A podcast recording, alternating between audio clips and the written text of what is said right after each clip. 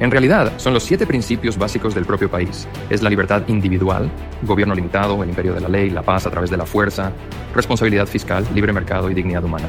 Esos son los fundamentos esenciales del país. Esas son las cosas que debemos preservar. Esas cosas son las claves de lo que nos convirtió en la nación más grande de la historia del mundo. Ni siquiera está cerca. Somos los más fuertes, los más exitosos, los más poderosos, nación más benévola de la historia de la humanidad. Y la razón de ello es que fuimos construidos sobre estos sólidos cimientos. Pero ¿qué está pasando ahora? Es que cada vez hay más gente que no lo entiende. Cada vez hay más cargos electos, incluso en el Congreso de los Estados Unidos, que desprecian esos principios y quieren derribarlos, derribar los cimientos y sustituirlo por otra cosa. Así que esa es la lucha aquí. Es decir, a la hora de la verdad, tenemos muchas escaramuzas sobre política y piezas legislativas concretas, pero al fin y al cabo, estamos luchando por preservar esos principios básicos y creo que tenemos que hablar con claridad, convicción y coherencia al respecto para que un mayor número de estadounidenses entienda esos fundamentos. Los estadounidenses son capaces de lograr cosas extraordinarias cuando tienen la libertad y la oportunidad de hacerlo. Esto es American Potential y aquí está su anfitrión, Jeff Crank. Bienvenidos a otro episodio de American Potential. Gracias por estar con nosotros. Qué tiempo salvaje en Washington, D.C., tratando de resolver algunos gastos y mantener el gobierno abierto. Mira, el 3 de octubre de 2023, el presidente de la Cámara fue destituido y pasaron varias semanas y rondas de votaciones antes de que se eligiera a un nuevo presidente. El 25 de octubre la Cámara de Representantes eligió al presidente Mike Johnson. ¿Cómo le ha ido desde que fue elegido para este nuevo cargo? Bueno, Akash Chogley, vicepresidente de Asuntos Gubernamentales de Americans for Prosperity, y Scott Simon, Americans for Prosperity Louisiana State Director, tuvo la oportunidad de sentarse con el presidente Johnson y preguntarle sobre su nuevo cargo. Hoy tenemos con nosotros a Akash Chogley para hablar un poco de la entrevista y luego les daremos la oportunidad de escuchar lo que el presidente Johnson tenía que decir. Akash, gracias por estar con nosotros. Es bueno estar de vuelta contigo, Jeff. Así que fue una gran oportunidad para que fueras a entrevistar al orador, ¿eh? Estuvo muy bien. Es la primera entrevista de este tipo para el orador. Fue la primera vez que un grupo conservador tuvo la oportunidad de sentarse con él como orador en una especie de formato grabado en vídeo. Y lo que tuvimos la oportunidad de hacer fue conocer realmente quién es el presidente Johnson más allá de los titulares que aparecen en las noticias todos los días. Su educación, su filosofía, sus principios rectores, no es su objetivo para el año, su objetivo como líder para el Congreso. Así que realmente es una gran oportunidad. Su personal es fenomenal. La conversación fue muy buena. Me alegro de que su audiencia y nuestros activistas de todo el país tengan la oportunidad de escucharla. Sí, y va a ser genial ver esto, así que estad atentos. Tienes que verlo. Y por cierto, si estás escuchando esto en la versión de audio del podcast, puedes ir a nuestro canal de YouTube. Es el canal de YouTube de American Potential.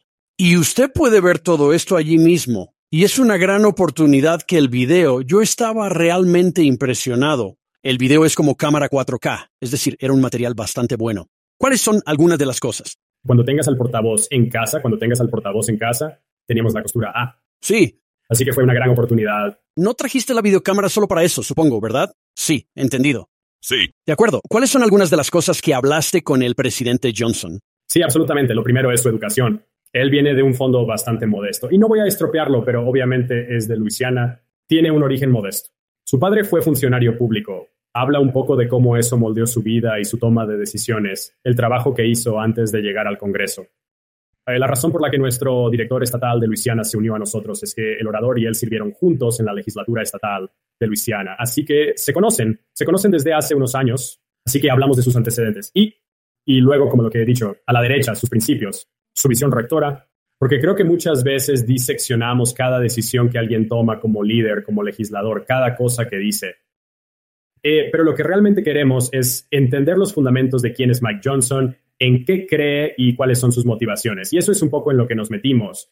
Y lo que quedó claro es que es un verdadero creyente en la causa conservadora. Y estamos realmente bendecidos de tener a alguien así como presidente de la Cámara, especialmente en estos tiempos difíciles para nuestro país. Sí, quiero decir, hablaste de ser líder y orador. Y quiero decir, es definitivamente un muy un trabajo muy difícil, sobre todo cuando se tienen mayorías escasas como los republicanos. Pero, ¿qué le convierte en un campeón de la política en su opinión? Sí, absolutamente. Ha sido un defensor de la política mucho antes de convertirse en portavoz. En octubre, él hace unos años Dirigió el Comité de Estudios Republicanos, con el que sus oyentes pueden estar familiarizados. Es el mayor grupo de legisladores conservadores de la Cámara, ciento treinta y tantos miembros. Él era el jefe de ese grupo. Ha sido socio de la AFP durante muchos años, realmente, en todos los temas en los que trabajamos, en particular en cuestiones de libertad económica. Pero dilo tú, libertad constitucional, cuestiones de derechos constitucionales, cuestiones de libertad de expresión, estados administrativos, gasto, impuestos, trabajo, realmente en todos los ámbitos. Es una de las pocas personas, no muy pocas, debería decir, pero uno de los pocos que tiene esencialmente un perfecto, debe ser casi perfecto historial de votación con nosotros en su tiempo en el Congreso. Pero creo que hay otra cosa que realmente lo separa, y es en parte por lo que creo que se convirtió en portavoz. No refleja el centro de la conferencia republicana, es sin duda uno de los más conservadores del Congreso, incluso entre los republicanos es su temperamento y la forma en que se comporta con sus colegas legisladores, con sus electores en Luisiana y con grupos externos como el nuestro. Tan amable como podía ser, tan educado como podía ser. No parece haber ni una pizca de animosidad en su cuerpo, y creo que eso es algo que se pierde en demasiados miembros del Congreso, que sienten que para luchar por tus principios y ser fiel a tus creencias, tienes que actuar como si odiaras a tus oponentes, y él no tiene nada de eso lo que creo que no solo nos lo ha hecho querer a nosotros, sino que también se lo ha hecho querer a la conferencia republicana de la Cámara de Representantes, incluso a personas que pueden no estar de acuerdo con él en una serie de cuestiones en las que era el candidato más conservador que podía ganar por las cosas que iban más allá de sus creencias políticas y que se centraban en quién es como persona. Sí quiero decir, todos vimos el drama tratando de conseguir un nuevo portavoz y, ya sabes, pasando por varios miembros dando un paso adelante y tratando de conseguir los votos y no pudieron. Y entonces, entonces, de repente solo van, bueno, ahí está Mike Johnson. ¿Qué tal él? Quiero decir, fue como si en 24 horas fuera orador. Bastante notable, realmente, sí, claro. Lo fue. Y de ninguna manera estoy diciendo que yo predijera que lo fuera, pero si hablas con gente que sigue de cerca el Congreso, su nombre era siempre uno de los que flotaban en segundo plano, solo para ser realmente considerado seriamente cuando decidió presentar su nombre. Pero si en realidad se pregunta a los expertos quién puede llegar realmente a los 218 votos, la lista era muy, muy pequeño. Y él estaba en esa lista de personas, ¿verdad? Era tal vez tres o cuatro miembros de largo. Estaba en esa lista y era el más conservador de esa lista y al final por eso acabó ganando el puesto. Quiero decir, es realmente notable, no sé si alguna vez lo haremos. Quiero decir, tener un orador tan conservador con una mayoría republicana tan delgada es realmente notable. Quiero decir, ¿hemos tenido alguna vez un orador más conservador? Desde luego no en la era moderna, ¿verdad? Quiero decir, Creo que vuelves atrás, hemos tenido, ya sabes, le amemos o le odiemos, hemos tenido a gente que es conservadora como portavoz. Pero creo, ya sabes, tan conservador como Mike Johnson, con los antecedentes que Mike Johnson tiene, con la escasa mayoría que tenemos, enfrentándose a un Congreso demócrata y a una Casa Blanca demócrata, enfrentándose a una inflación récord y simplemente a la calamidad absoluta que la administración Biden ha creado en cualquier número de asuntos, como exigía absolutamente esta situación única un orador como Mike Johnson y las probabilidades de conseguir a alguien así son tan, tan pequeñas, eh, es algo que no deberíamos dar por sentado. Y creo que también significa que debemos ser realistas sobre las expectativas de lo que puede lograr en esta situación y esperar que estemos en una situación mejor en cuanto a autoridad y poder de gobierno en enero de 2025. Sí, esta será la última pregunta antes de llegar a la entrevista, pero ¿qué cree que sorprendería más a nuestros oyentes al escuchar esto? Sí, había dos preguntas que voy a comentar un poco sobre las que tenía mucha curiosidad por escuchar su respuesta. Una era, le pregunté sobre este movimiento. Tú y yo hemos hablado de esto un poco, Jeff. Este movimiento burbujeante en la derecha que dice que tenemos que abandonar nuestro compromiso con el libre mercado y el gobierno limitado, que ya sabes, el pequeño gobierno ha fallado a las comunidades y a las familias, ha fallado a los conservadores sociales. Mike Johnson es ante todo un conservador social. Yo discutiría, incluso discutiría. Tiene unas convicciones muy, muy arraigadas, sí. Su respuesta a esa pregunta es necesario desechar el gobierno limitado para avanzar en el conservadurismo social y proteger a las familias, las comunidades. Ya sabes, y el tipo de personas que tienen un problema con el activismo corporativo y cosas por el estilo. Habló un poco de eso, que me pareció interesante. Y la otra es que habla de lo que él cree que son los siete principios básicos del conservadurismo americano, que él cree que son los siete principios fundamentales de la fundación del país. Sí, claro, y obviamente como conservadores que estamos tratando de conservar la fundación, son dos preguntas que me encantaría que la gente escuchara atentamente sobre los siete principios básicos del conservadurismo estadounidense y sobre cómo los conservadores deberían enfocar este momento en el que nos encontramos y si el libre mercado y el gobierno limitado siguen funcionando. Sí. Bueno, Akash, Gracias por unirse a nosotros. Se lo agradezco. E iremos ahora mismo al video. Aquí están Nakash, Scott y el portavoz Mike Johnson. Bienvenidos a la última entrega de nuestra serie Conversaciones en el Congreso. Me llamo Akash Chogli. Soy el vicepresidente de Asuntos Gubernamentales de Americans for Prosperity. Y yo soy Scott Simon, director estatal de Luisiana para Americanos por la Prosperidad. Estamos muy entusiasmados con la conversación de hoy, una conversación muy especial con el nuevo presidente de la Cámara de Representantes, Mike Johnson, del gran estado de Luisiana. Presidente Johnson, muchas gracias por tomarse un tiempo para charlar hoy con nosotros. Sé que nuestros millones de activistas conservadores de todo el país esperan con impaciencia esta conversación. Es otro día ajetreado. Ah, déjame empezar por aquí. ¿Ya te estás divirtiendo? Divertido. Depende de cómo lo describáis, chicos. Ha sido un torbellino. He tenido el trabajo, el presidente de la Cámara tal vez durante 40 días, más o menos. Todos los días corren juntos. En cierto modo parece que ya han pasado cuatro años. No hay tiempos muertos en este trabajo. Creo que es la primera vez en la historia, en la historia del Congreso, donde el portavoz cambió a mitad de camino, ya sabes, a mitad del Congreso. Y normalmente cuando te conviertes en presidente tienes un largo periodo de ascenso. Contratas a tus 100 empleados y lo organizas todo. Y tuvimos que hacerlo de la noche a la mañana, así que construimos el avión mientras volábamos durante las primeras cinco semanas. De verdad, solo han habido un par de momentos de inactividad en todo ese periodo. Pero ha sido genial, muy productivo. Muchas cosas buenas están pasando aquí. Creo que el polvo se van a sentar pronto y tal vez, tal vez nos divirtamos en la primera parte del próximo año. Señor presidente, tenemos el placer de conocernos desde hace unos años, uh, que se remonta a nuestra época en la legislatura de Luisiana. Háblenos un poco de usted y de sus raíces en el estado del Bayou. Sí, claro. Scott, fue un gran placer servir contigo en la legislatura, hecho de menos aquellos días. Eran tiempos más sencillos. Um, crecí en el noroeste de Luisiana, en una ciudad llamada Shreveport, soy hijo de un bombero. Mi padre, cuando yo tenía 12 años, quedó permanentemente discapacitado y con quemaduras graves en acto de servicio y una explosión en el trabajo. Y eso fue en 1984. Yo era el mayor de cuatro hijos. Dije, y lo dije en mi discurso antes de tomar el mazo, que mi máxima aspiración en la vida era ser jefe del cuerpo de bomberos de Shreveport cuando fuera mayor, porque crecimos literalmente enfrente de la Academia de Bomberos y Policía, y yo pensaba que era lo más grande. Todavía lo pienso. Pero cuando mi padre se quemó, cambió la trayectoria de nuestras vidas. Yo era el mayor de cuatro hermanos, y a todos nos instaron a ir a la escuela y a hacer otras cosas. Así que acabé graduándome en la LSU y luego en la Facultad de Derecho de la LSU. Fui litigante de libertad religiosa durante unos 20 años. Y entonces, alrededor de 2015, nuestro representante estatal en funciones me llamó y me dijo, voy a presentarme a juez. Era Jeff Thompson, un amigo suyo, otro conservador, y me dijo, deberías presentarte en el distrito. Así que Kelly y yo rezamos y decidimos hacerlo. Así que acabé presentándome sin oposición en esa y serví en la legislatura durante un año y medio. Y entonces mi predecesor, John Fleming, me llamó, congresista Fleming, y dijo, voy a postularme para el Senado. Deberías presentarte al Congreso, así que volvimos a rezar sobre ello y así es como acabamos aquí. Eso fue hace cuatro legislaturas, hace unos siete años. Y ser presidente de la Cámara de Representantes no es algo a lo que yo aspirara ni pensara que fuera posible, pero aquí estamos. ¿Qué es lo que la gente de Washington querría saber de usted bueno, ¿qué creemos en la causa. Es decir, he dedicado mi vida a eso. Kelly y yo tenemos cuatro hijos propios.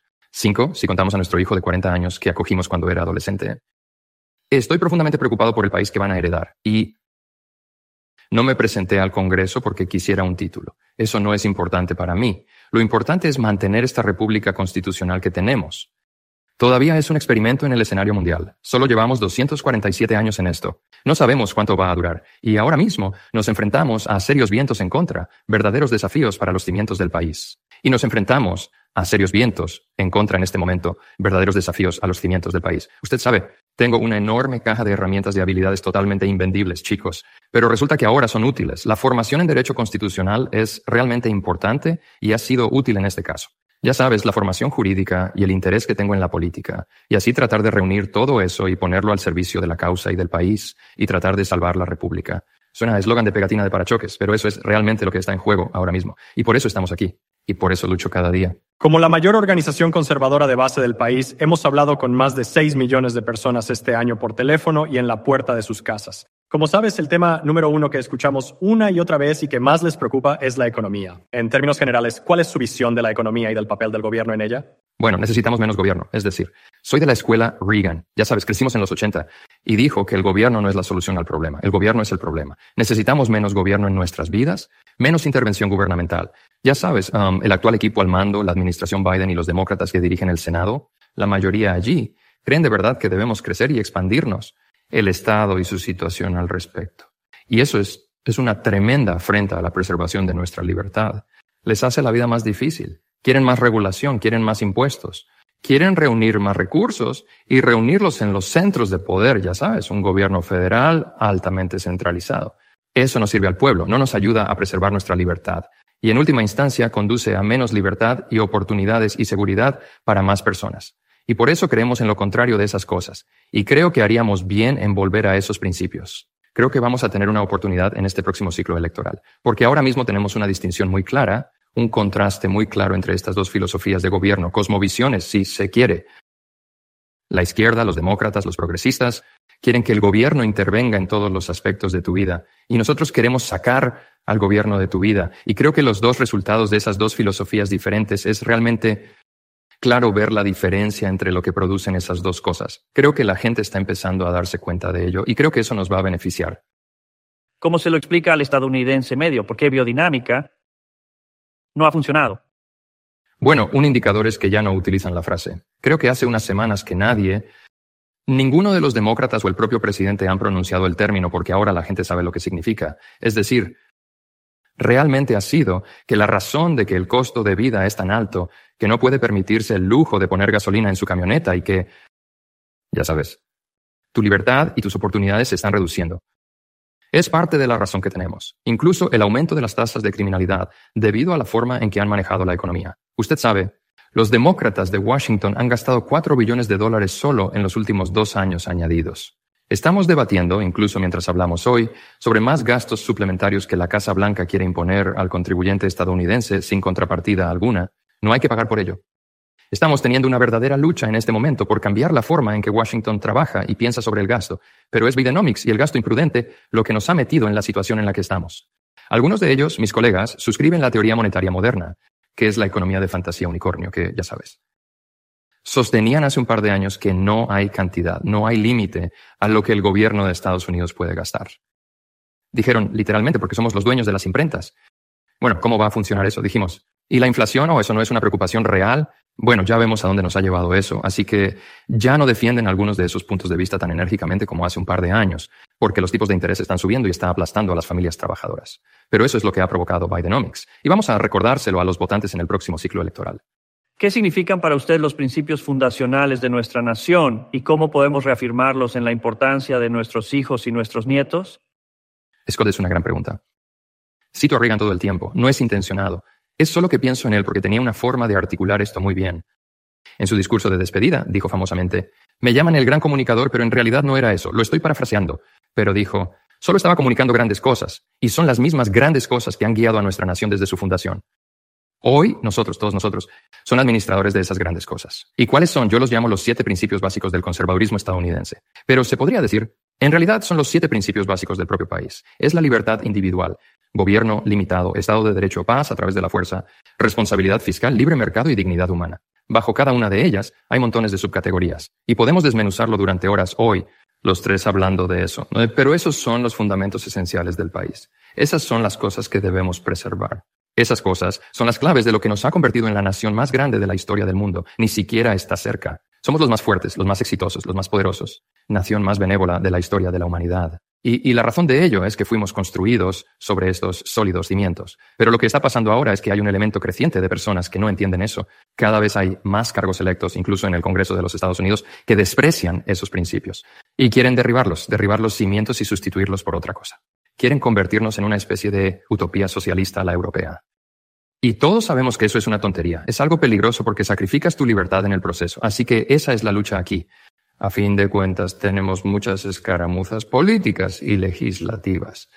Pero al fin y al cabo, luchamos por preservar esos principios básicos. Y creo que tenemos que hablar de ello con claridad, convicción y coherencia para que un mayor número de estadounidenses entienda esos fundamentos. Esos principios han facilitado lo que muchos de nosotros llamamos entrañablemente el sueño americano. ¿Qué significa para usted el sueño americano? Sabes, en su esencia, el sueño americano es, creo que es muy sencillo. Si estás dispuesto a trabajar duro y a seguir las normas, puedes conseguir una vida mejor para ti y para tus hijos. Quiero decir, eso es lo que nos ha definido como país. Y el problema es ahora, el sueño americano se ha alejado aún más del alcance de más gente porque están siendo aplastados por la inflación. Están siendo aplastados por la regulación gubernamental y los impuestos y todas las cosas que aborrecemos. Y así se ha hecho más y más difícil para la gente, para salir de la pobreza y llegar al siguiente peldaño de la escalera. Para mucha gente el sueño americano es eso, algo inalcanzable. Es un sueño fuera de su alcance. Tenemos que volver a ponerlo a su alcance. Y creo que tenemos las respuestas a todos los retos a los que nos enfrentamos, las respuestas que lo harán posible para más gente, y es algo por lo que definitivamente merece la pena luchar y preservar. Uh, ¿Cuál cree que es la importancia de organizaciones de base como Americans for Prosperity en la consecución de ese objetivo de hacer crecer el movimiento conservador? ¿Y cómo y por qué puede ayudar la AFP a esta causa? Sí, mira, diré esto. Soy un gran admirador de las AFP. Creo que es, y lo he dicho muchas veces a lo largo de los años, que es una de las organizaciones más eficaces que he visto en hacer exactamente esto. Y eso es, hacen varias cosas muy bien. Educan a los votantes, quiero decir, es críticamente importante en este momento. El, fundador dijo, y Reagan dijo de nuevo, dijo, queremos un patriotismo informado, un patriotismo informado. Y AFP hace un trabajo extraordinario con eso, como si fuera, se trata de la educación de los votantes. Se trata de la participación electoral. Se trata de movilizar a la gente en el momento en que es fundamental hacerlo. Y también parte de esa educación de los votantes consiste en hacer que los electos rindan cuentas y que los electores sepan cómo votan sus electos y cómo dirigen. Y eso puede ser una herramienta muy, muy eficaz en un momento como este. El uso de los medios sociales, el uso de, ya sabes, todos los medios de comunicación que tenemos. Piezas de correo, AFPs, es una de las piezas de correo más efectivas que he visto. Quiero decir, hemos tenido legisladores que han hecho un 180 en sus posiciones porque fueron llamados. Decían una cosa durante un ciclo electoral y luego actuaban de forma diferente. Y creo que es una parte muy, muy crítica del papel que hay que desempeñar en el próximo ciclo electoral en particular. Señor portavoz, en los últimos años, algunos en nuestro propio partido han pedido a la derecha que abandone ese compromiso con el libre mercado y el gobierno limitado. Dicen que esas ideas no han conseguido mejorar el bienestar de las familias y las comunidades. ¿Qué opina de este movimiento? ¿Siguen funcionando el libre mercado y un gobierno limitado para mejorar la vida de las personas o necesitan los conservadores un gobierno más grande? Escucha, somos optimistas e insistimos en el libre mercado y el gobierno limitado, y tenemos un caso de estudio reciente. Quiero decir, si nos fijamos en justo antes de COVID golpeó, ya sabes, el primer par de años de la administración Trump habíamos logrado la mayor economía en la historia del mundo, no solo en Estados Unidos. Todos los grupos demográficos estaban mejor, todos los barcos subían. Y la razón es porque redoblamos esos principios, redujimos la normativa, tuvimos la ley de recortes fiscales y empleos. Hemos liberado al mercado libre y a quienes generan empleo, asumen riesgos y son emprendedores y les permitimos florecer. Y así a todos les fue mejor. Luego llega la administración Biden y giran el dial exactamente en la otra dirección y redoblan la apuesta. Los impuestos, la regulación, el gran gobierno es la solución a todo. Y por eso tenemos que defender esos principios. Ahora, hay una diferencia entre apoyar el libre mercado y oponerse a algunas de estas grandes corporaciones y sus agendas radicales, donde están utilizando esto para la experimentación social y forzar la ideología en la gente. Verás que muchos conservadores ahora tienen una especie de reacción contra ese tipo de movimiento en la América corporativa. Pero eso no significa que el gobierno deba entrar a regular, significa que el mercado debe resolver esas cosas. Y si se le permite esa oportunidad, funcionará. El pueblo estadounidense no está a favor de esas tonterías. Y has visto boicots y has visto cambios en la cuota de mercado y corporaciones que han ido demasiado lejos por ese camino.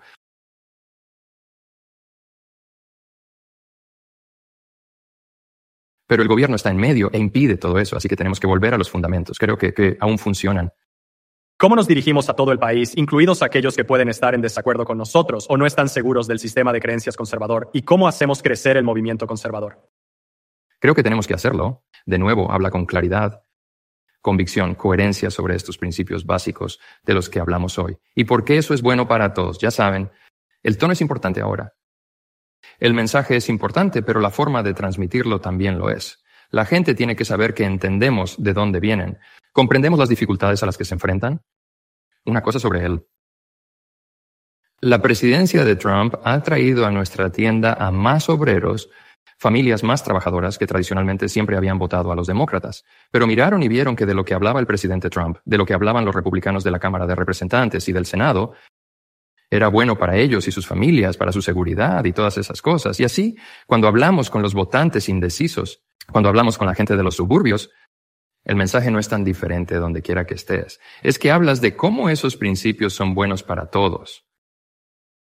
Creo, sinceramente, que nuestra filosofía conservadora y nuestros principios son los que conducirán a un mayor florecimiento humano.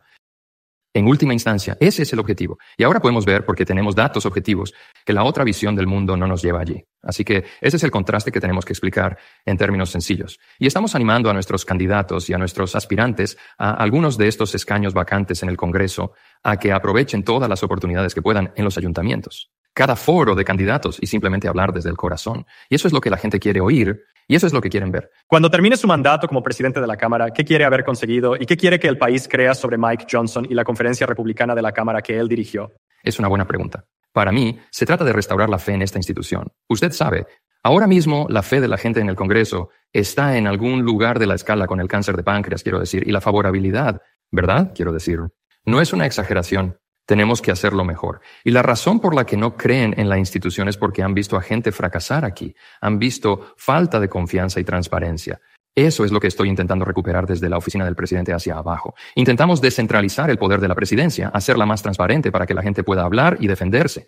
Un proceso de toma de decisiones orgánico e impulsado por los miembros, facultando al presidente de estos comités de jurisdicción porque son los expertos en la materia. Parte de eso está dentro del edificio. Pero si lo hacemos bien, podremos demostrar que podemos gobernar bien, y eso acabará por restablecer la confianza. Al final, ah, quiero que diga, y espero que al final sea verdad, que Johnson, a pesar de todos sus recelos, restauró la honestidad y la confianza en ese centro de poder. Y creo que eso es muy, muy importante. Que el pueblo, en una república constitucional, en un gobierno de por y para el pueblo, confiar en sus instituciones. Y ahora mismo tenemos mucho trabajo que hacer en ese sentido. Absolutamente. Fuego rápido. Fuego rápido. ¿Tu comida favorita? Oh, ese es difícil, Scott. Algo italiano, pollo a la parmesana, probablemente. ¿Equipo de fútbol favorito? LSU, LSU, ni siquiera cerca. De acuerdo. ¿Tradición navideña favorita? Navidad. Tenemos una gran familia. La familia es muy importante en Luisiana. Todos tenemos familias numerosas y las reunimos a todas y tenemos muchas tradiciones relacionadas con ello. Mi favorito es el intercambio de regalos del elefante blanco. Cuando se reúnen alrededor de 40 miembros de la familia, es muy divertido, muy divertido. ¿Ya tiene un propósito de año nuevo? Hacer crecer la mayoría en la Cámara. Es fácil. Aquí tiene, señor portavoz. Muchas gracias por ser tan generoso con su tiempo hoy, por su colaboración con nosotros en Americans for Prosperity. Y lo que es más importante, por su liderazgo conservador de principios. Estamos agradecidos por lo que está haciendo aquí, agradecido por su tiempo y deseando trabajar con usted y su fenomenal personal. Muchas gracias. La próxima vez que me visites dormiré un poco más y no pareceré tan demacrado. Nunca lo hago. Pensando bien, pensando bien. Gracias. Señor portavoz. De acuerdo. Bien fascinante entrevista con el portavoz Mike Johnson. Eh, se nota que es un buen hombre. Sabes, puedes distinguir a las personas con solo mirarlas y ver la calma en su alma. Y eso es lo que me pasa con el presidente Johnson y tal vez por eso se convirtió en presidente. Cierto, es un trabajo duro. Ser presidente de la Cámara tiene que ser uno de los trabajos más duros que hay probablemente en el gobierno. Ya sabes, si eres el presidente, como que una sola persona decide lo que va a hacer el Poder Ejecutivo. En última instancia, son la cabeza de eso. En el Senado, ya sabes, se trabaja y se negocia y ese tipo de cosas. Pero te digo, siendo el presidente de la Cámara, especialmente ahora con una escasa mayoría, siendo un presidente de la Cámara Conservador, tratando de llevarnos a un buen lugar en el que podamos conseguir los recortes de gastos que son necesarios para que volvamos a la cordura fiscal en los Estados Unidos de América. Eso es difícil, un trabajo duro, y creo que Mike Johnson ha hecho un trabajo increíble, y espero con interés ya sabes, sus soluciones en el Congreso para la crisis actual que tenemos, una crisis de financiación. Y lo que es más importante, espero muchos años más del presidente Mike Johnson. Escuche, libertad.